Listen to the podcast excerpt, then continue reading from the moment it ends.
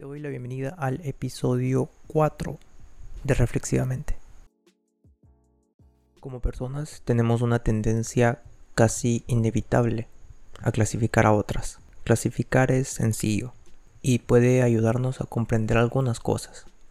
Hacer estas generalizaciones, estas clasificaciones, no demanda de un mayor esfuerzo mental o de un análisis. Entonces de aquí surgen algunos estereotipos y prejuicios hacia las personas. Los estereotipos son una imagen mental muy simplificada, con pocos detalles, acerca de un grupo de personas que comparte ciertas cualidades características. Esta imagen mental puede ser tanto positiva como negativa, aunque normalmente es negativa suele ser un conjunto de creencias compartidas socialmente sobre las características de una persona que suelen exagerar un determinado rasgo que se cree que tiene determinado grupo. La formación de estereotipos suele ser de origen social, vienen de aquello que escuchamos en la familia, en los medios de comunicación, las redes sociales, nuestra propia experiencia, las normas, lo que dicen los políticos, en fin, toda la información que recibimos hace que se nos forme un criterio, una idea sobre determinado grupo.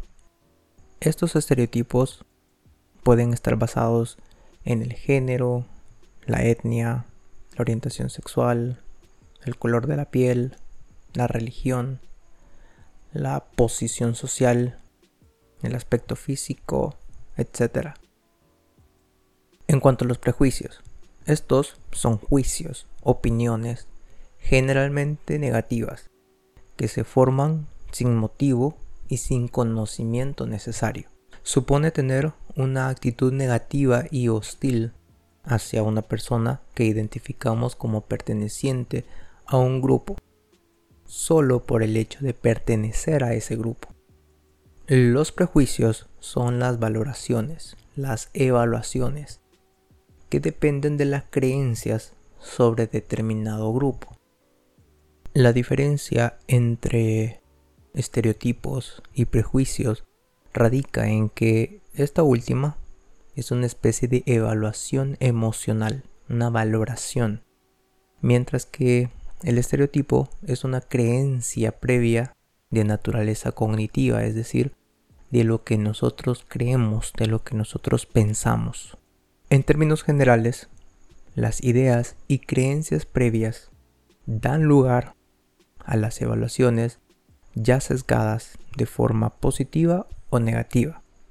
Es importante hablar sobre los estereotipos y los prejuicios porque estos son la base de la discriminación que se define como el trato desfavorable hacia un grupo social o sus miembros. Y claro que esta tiene consecuencias en la convivencia hasta dar espacio a la violencia, a las agresiones entre las personas.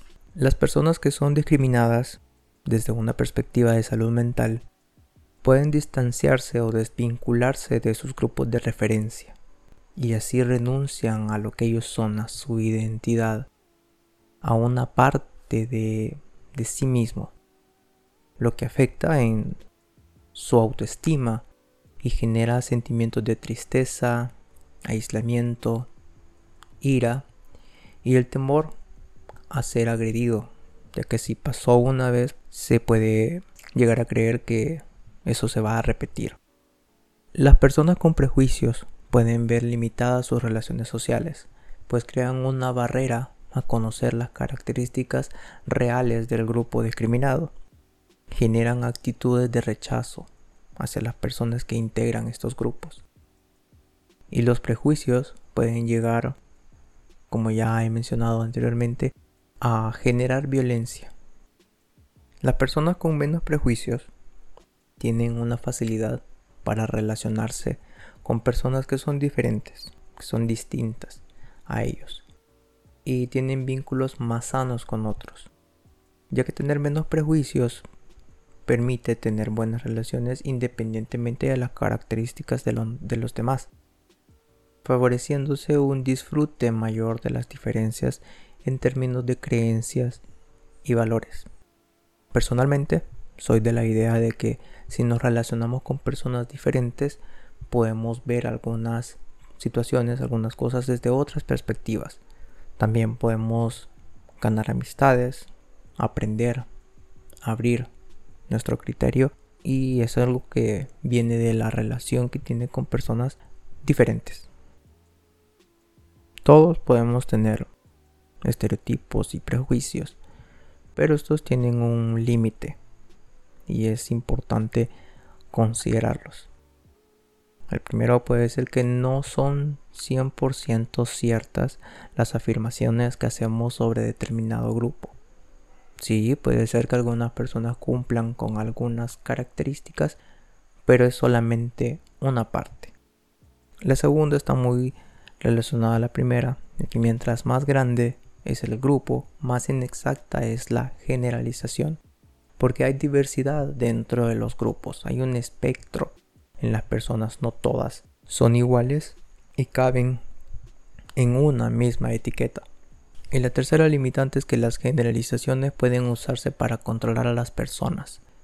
Por ejemplo, los discursos que dan algunos políticos tienen la intención de dividir, de poner en contra a las personas basándose en estas ideas, en estos prejuicios sobre determinados grupos. Pero los prejuicios y los estereotipos al ser aprendidos pueden evitarse, pueden desaprenderse. Entonces acá hay algunas sugerencias para evitarlos. Primero, reconocer que tenemos estereotipos y prejuicios. Entonces hay que preguntarnos cuáles son, de dónde vienen, si es completamente realista lo que nosotros pensamos sobre determinado grupo. Segundo es evitar conclusiones anticipadas. Es decir, danos el tiempo para conocer mejor a las personas, no partir de una primera impresión. La tercera, informarse, leer, formarse e interesarse en hablar con personas con diferentes características a las propias. Así, en esa interacción, uno va aprendiendo. La cuarta es tener amigos en grupos diferentes. Abrirnos a las posibilidades, a las diferencias y estar abiertos a aprender. Y que podemos encontrar personas realmente valiosas en aquello que consideramos diferentes a nosotros. En conclusión, los estereotipos se encuentran a nivel de pensamientos y creencias personales, y los prejuicios son la valoración emocional. Y estas ideas y estas valoraciones son la base a la discriminación, al trato desigual, desfavorable a diferentes grupos y personas que la componen. Los estereotipos y prejuicios son aprendidos en la interacción social, por lo que escuchamos, por nuestras experiencias, etc. Y si son aprendidos, por lo tanto se pueden desaprender y se puede formar un criterio más realista y flexible sobre las personas y somos abiertos a conocer, a informarnos.